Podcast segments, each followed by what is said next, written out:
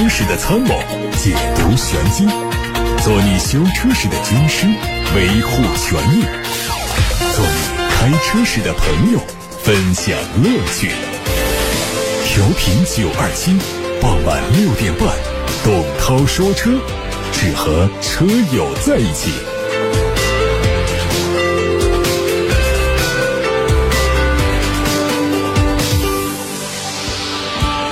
各位晚上好，我是董涛，欢迎听董涛说车节目的直播。收听同时可以把选车用车的问题发到直播间。先看新闻，公安部统计说，截止到二零二二年十一月底，全国机动车驾驶人总数量已经超过五亿人，位居世界第一。其中，汽车驾驶人达到了四点六三亿人。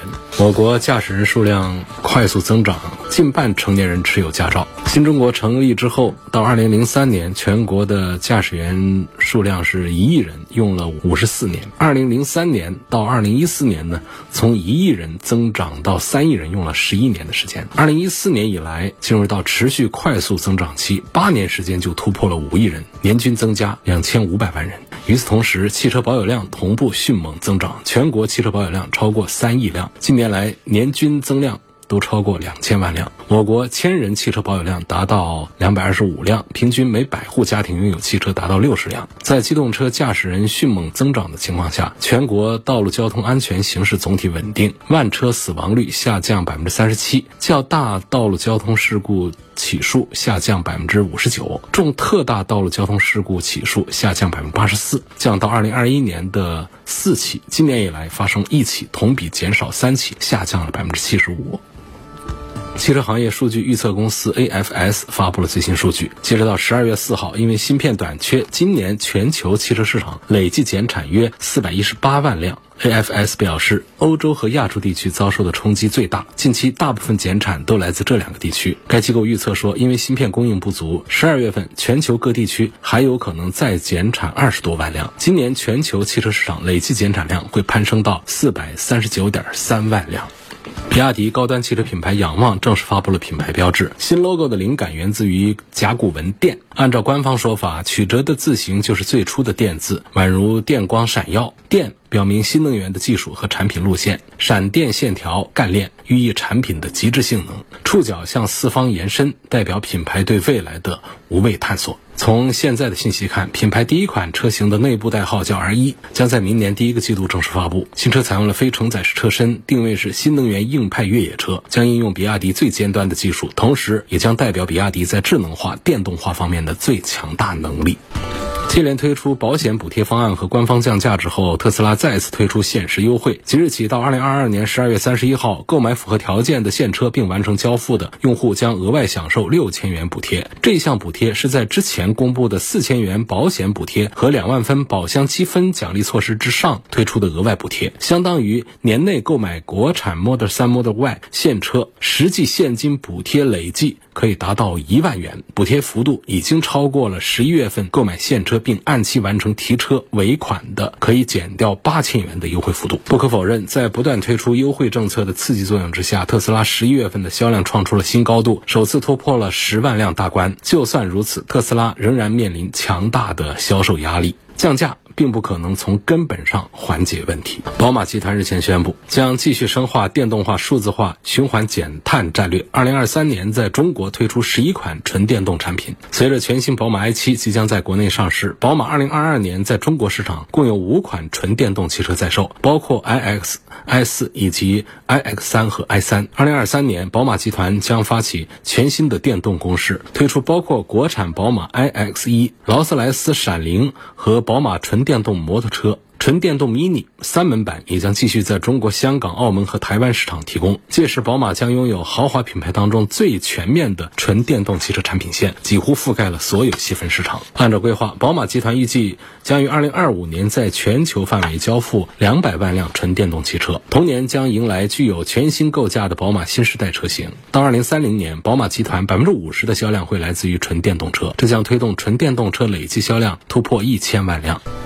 外媒报道说，因为大众集团软件部门的开发进度过于缓慢，旗下奥迪品牌的项目可能会被取消掉一部分。预计大众汽车集团董事将在十二月十五号正式确认这个信息点，并发布关于。阿尔泰密斯研发部门的一些战略调整。此前，大众汽车的首席执行官表示，将推迟发布旗舰纯电动轿车和纯电动 SSP 平台，这将改变大众集团整体的未来十年的电动汽车战略。其中深受影响的就是奥迪的这个自动驾驶项目。这个项目的取消代表着奥迪方面将会有战略上的重大调整，因为这个项目的技术支持是奥迪已经发布的三款概念车，其中一款可以看作是下一代 A 八的雏形，它的大部分功能。完全依赖于自动驾驶技术。这些概念车的量产版原计划在二零三零年之前推出。截至，目前奥迪官方并没有对这个项目的状况做出回应。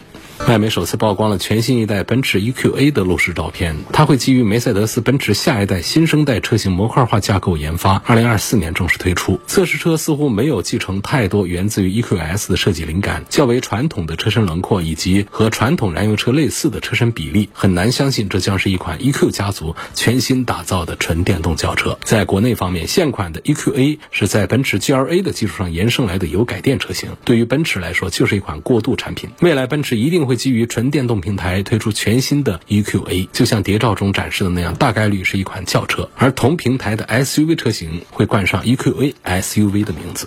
中期改款的标致五零八预计呢会在明年春天亮相。国内的五零八 L 也会迎来改款更新。从获得的最新照片看，前脸装配了造型扁平的熏黑的进气格栅，两侧的大灯组的造型更加狭长。车尾的主要变化在于尾灯组，除了造型会有。调整之外呢，内部光源造型相比现款也做了一些变化，相关内饰还没有曝光。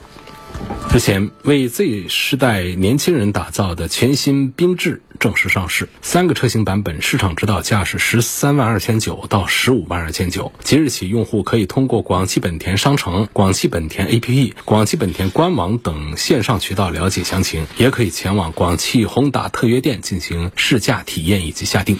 作为广汽宏达旗下的首款 SUV，缤智的热销之路已经驶向了全球近一百三十个国家和地区。全新缤智将 Z 时代的通透阔大世界观融进全车设计，用通透的简美外观、通透的追光座舱、通透的驾驶视野、通透的灵动驾趣等通透设计美学元素，呈现都市年轻群体的自信心态和酷创意愿。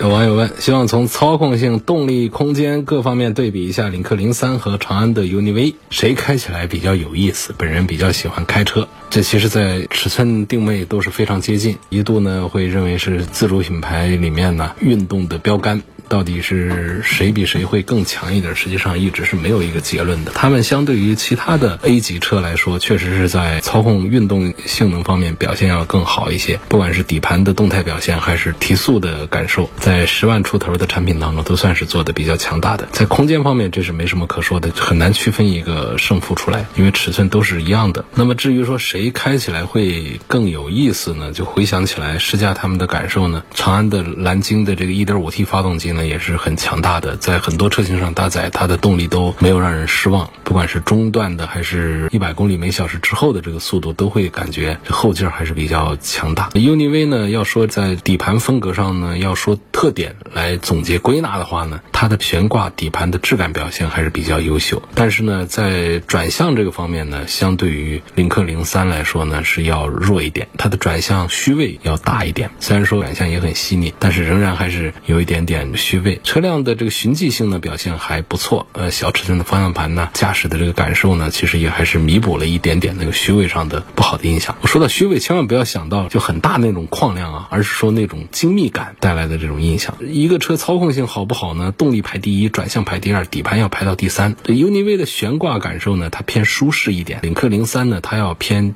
运动一些。所以这 UNI-V 呢，没有为了运动化的调教呢变得硬邦邦的，这样的好处呢，就是可以让我们消费者以更加舒适的方式来开它。再加上这个底盘调教很有质感，过这个沟坎的时候呢，不会觉得有什么不适。包括 UNI-V 它会在发动机舱里头安装这个顶把，在底盘上呢也会装这个平衡杆，所以车身的刚性啊，这个运动性表现也还是很不错。那么领克零三呢，也是一种运动范儿，但是呢，它会给你更多的一种欧系车的感觉，就是它在发动机变速箱之间的。配合是做的非常的默契的，丝毫的感受不到顿挫。然后在底盘方面给人的感觉呢是更扎实一些，然后就是更清晰一些。就路面上的各种细碎的各种反应的话呢，驾驶员可以掌握的更加的清楚一些。所以在激烈驾驶的时候呢，实际上它会让有一定的驾驶经验的车友呢会更加的从容和有底一些。这个经验不是说会开车而已，而是说会开快车的朋友在开这个零三的时候，其实是底气呢它是更足一些。所以两款车在操控方面呢。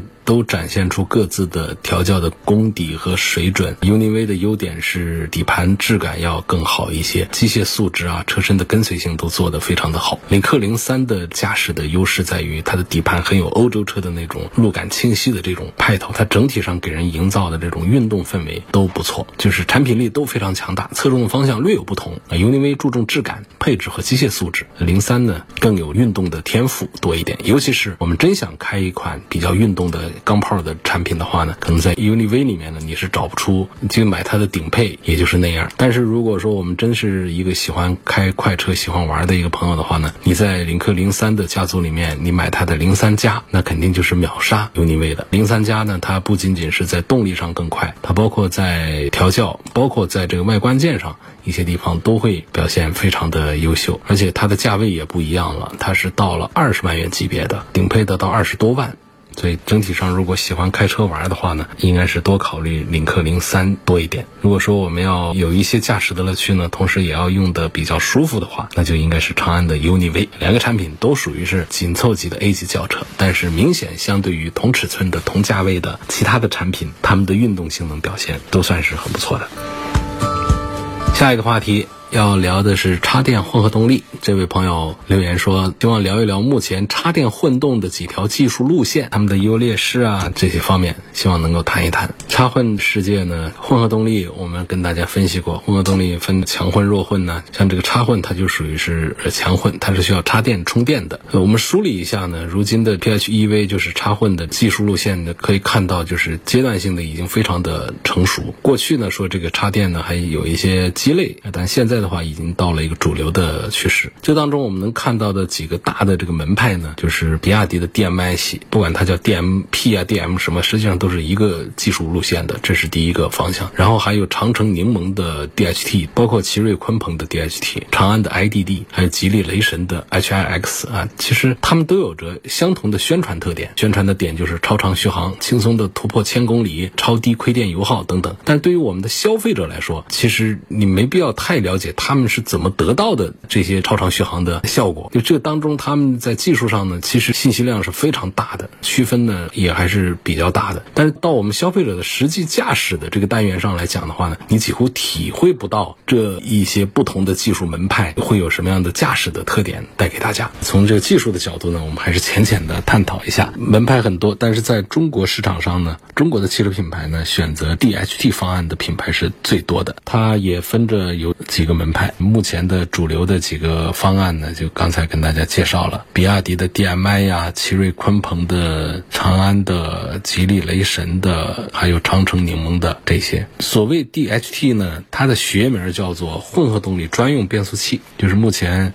市面上主流技术路线，它分成平行轴和行星齿轮两种架构。本质上是什么呢？就通过集成一个或者说两个电动机到变速器当中，来形成带电动机的变速器，再加上发动机，就实现这种混合动力驱动的功能。DHT 还有很多衍生方案，我们就不多说。那么既然说都采用的是 DHT 的这种方案，都是在变速器里面来加一个或者两个电机，那么长城柠檬的、奇瑞鲲鹏的、吉利雷神的，它们之间又是什么样的区别呢？它们有相同点，相同点都可以实现纯电行驶、串联混动行驶、并联混动行驶、发动机直接驱动行驶这四种动力输出的模式。串联混动大家很容易理解，就是增程模式，就发动机不参与动力输出，它只管发电的串联模式。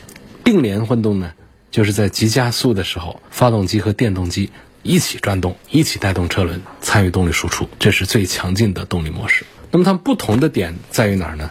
数字上是有一些不同。像这个 DHT 呢，两档结构；那奇瑞、鲲鹏还有雷神的 HiX 都是三档的结构，所以这样就出现了变速器结构的不同。那每一个技术路线之下，对于车辆控制器的标定也都有差异。名声在外的比亚迪的这个超级混动 DMI 呢，它是没有变速器的。它抛弃了变速器，它的发动机和电机都是采用的固定齿比来驱动。这个 DMI 啊，它实现的是纯电动驱动的最大范围，在城市的工况之下，几乎八成以上的时间都是纯电驱动。这是比亚迪的 DMI 的一大特点。就在每小时七十公里时速的工况。之下，在低于这个时速以下的工况下，你就踩全油门，发动机也不参与，直接输出。所以这台车它哪怕在亏电状态下，它中低速的这种 NVH 啊，就是静音表现都非常好，因为它只是电动机驱动嘛。也可以讲，就是 DMI 呢，这是一套真正的以电驱为主的插混系统。长城柠檬 DHT 本质上跟这个 DMI 思路是一样的，它也是双电机的控制器，只不过呢。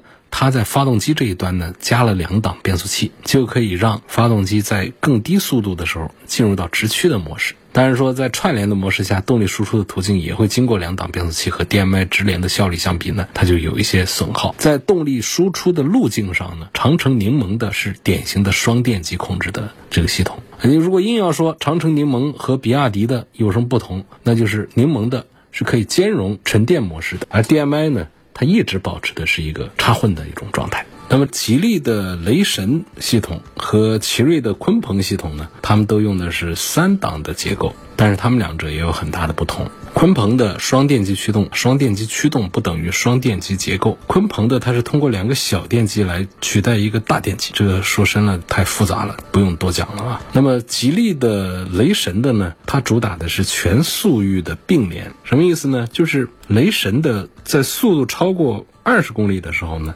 它就可以启动发动机参与输出。虽然说它是三档结构，但是它低速的时候，它只会用纯电的模式，并且在结构上，雷神和鲲鹏也不一样。除了一台和曲轴连接的电机之外呢，驱动电机它在变速箱的输入端也有一个。所以呢，我们现在提到的这几种结构呢，它都是采用双电机的控制。还有一种呢，就是长安的，它不搞双电机，它完全用单电机，一个大电机来做并联。它的结构呢，也有几个特点。我们也就不展开多说了。我觉得重点呢，还是跟大家说一说选购的建议。就是我们梳理了刚才的技术路线的特点之后呢，就是现阶段呢，各家技术水平是不能完全以销量来论英雄。不是说比亚迪的卖的特别多，卖的特别好，所以它一定是最强大的。DMI 推出时间确实是更早一些，而且呢是作为插混2.0时代最先量产交付的一家车企，所以它是有先发优势的。如果你是一个纯电动汽车的，偏爱者买插混，就是因为没有办法来安装充电桩，又有很强的续航焦虑。那么你选这个比亚迪的 DMI 啊，就是首选。虽然说它的纯电续航不是最优秀的，但是它 DMI 的控制逻辑就是优先电为主。在各种测试当中，DMI 的这种纯电输出工况都占到了七成以上。那么如果你只是想要一块绿牌，买了当个燃油车开，你不习惯这个电动车能量回收时候的这种拖拽感。那么长安的 IDD 啊，奇瑞的鲲鹏 DHT 啊，还有吉利雷神的 HiX 都是非常好的选择。那当然了，根据不同的这个结构给的这样的建议呢，我们在日常的使用当中，你开起来的感觉其实并不会太大啊，尤其是在纯电模式下，而且亏电油耗呢基本上都控制在百公里五升油以下。这是回答这位朋友的一个很复杂的一个关于插电混合动力的几种模式的分析。下面有个朋友问我说，想买个本田 CRV，买它哪个版本最划算？我不想买它最高配，感觉贵了不合算。还问汽油版、锐混动版哪个更合适？然后又。又问 CRV 和荣放、途岳、探歌这些比更适合买哪一个？中年男士预算二十五万以下，工作生活用车买了长期用，短期不考虑换车，侧重就是性价比，省心省油。这个你就踏踏实实买一个销量王 CRV。CRV 里面呢，你就踏踏实实买它一个燃油版，买它个 1.5T，你就不用考虑买这个锐混动。锐混动它的销量远远不如它的纯油的好，而且作为你长期使用来说的话呢，就是你的公里数又不太大的话呢，其实也没必要上。混合动力的这个版本。它本身销量最好的也就是它的这 1.5T 的版本。1.5T 里面买它哪一个的话，就从性价比的角度，就是买它的最低配的2023款的这个最低配，买这个两驱活力版，它是常见的这些安全配置啊、舒适配置都是比较健全的，性价比是最好的。呃，问那凯迪拉克的锐歌这个车现在值得买吗？奥特能平台的第一款车，我觉得还是新了一些。很新鲜，但是从购买推荐的角度呢，建议再观望，再看一看，等街上更多一点之后，再来考虑自己买。能不能聊一聊李一男这个人怎么样？究竟什么样的人适合造车？是马斯克还是王传福还是雷军？这样的话就不好讨论。你只要把汽车搞成功了，他就适合了；他搞不成功的，他都不适合。这马斯克的特斯拉搞成功了，他就是适合造车的；王传福的比亚迪搞成功了，他就是适合造车的。你说恒大的他就不适合造车。李一男呢，现在。是阶段性的宣布他的品牌倒下了，但不代表他今后不会再推出一个产品来。这本身是一个商业天才，在华为曾经是作为接班人来培养的，后来因为他能力太强大，自己想再打开一个天下，所以就出走了。出走之后呢，选的几个创业项目呢？倒是都没有亏，都还是做成了。尤其是最近的这个项目呢，就是小牛电动踏板车、小摩托车这一套打法呢，就是在现在我们的小电动车已经那么多的情况下，它能够突出重围，能够冲出来，在交通工具这方面还是有一些商业的天赋。但是汽车这个事儿呢，确实是要更加的复杂一些。涉及到了对于新能源的整个市场的各种技术路线的这种判断，或者叫押宝，涉及到了整个的资金盘的这种整合资源的能力，还涉及到呢就个人的号召力，能不能麾下召集到全球顶级的各个领域的专家？就是它这个汽车制造呢，它跟别的工业形式它不一样，就类似于这个电影艺术啊，跟其他的这种艺术门派它不一样在哪儿？就是你像这个电影，电影里头它就集合了文学、音乐。乐、美术，然后再就是工业化的生产，再就是商业营销策划，整个的这个全门类的都集合到一块儿来，一个综合性的一个艺术门派。那么汽车其实也是这样子，它涉及到的就是有设计这个领域的，就是美术啊、美学啊这方面的。一个车你做的不漂亮，设计老是失败的话，它也很难出来。再就是呢，在汽车技术这方面，再就是在各个领域的加工啊、生产制造啊。工厂资源的整合、全产业链的匹配这个方面，还有就是资金的整合呀、社会资源的盘活啊、营销策划的能力啊，这么多把它集合到一块儿，它跟一个生产刹车片的公司、生产轮胎的公司这种单一的这种技术门类相比的话，它的综合性就要更强一些。所以，对于一个创立人的综合实力的考验要更加的严苛一些。这就是新能源大潮一来，我们的新势力品牌一下子涌现了两三百个，结果活下来的有几个？现在我们能够记得品牌的能有几个？更不用谈现在还没有一家真正的在这个单项上能够赚钱的，所以它确实是非常的难。那李一男这个商业天才，他今后能不能再有其他的汽车品牌能够干成？这个还是得看自己的造化了。今天就说到这儿，感谢大家收听和参与。每天晚上六点半到七点半钟直播的董涛说车，错过收听的欢迎通过董涛说车全媒体平台收听往期节目的重播音频。广泛的入驻在微信公众号、微博、蜻蜓、喜马拉雅、九头鸟车架号、易车号、微信小程序梧桐车话以及抖音等等平台上，找到董涛说车的专栏就可以找到我。明晚六点半我们再会。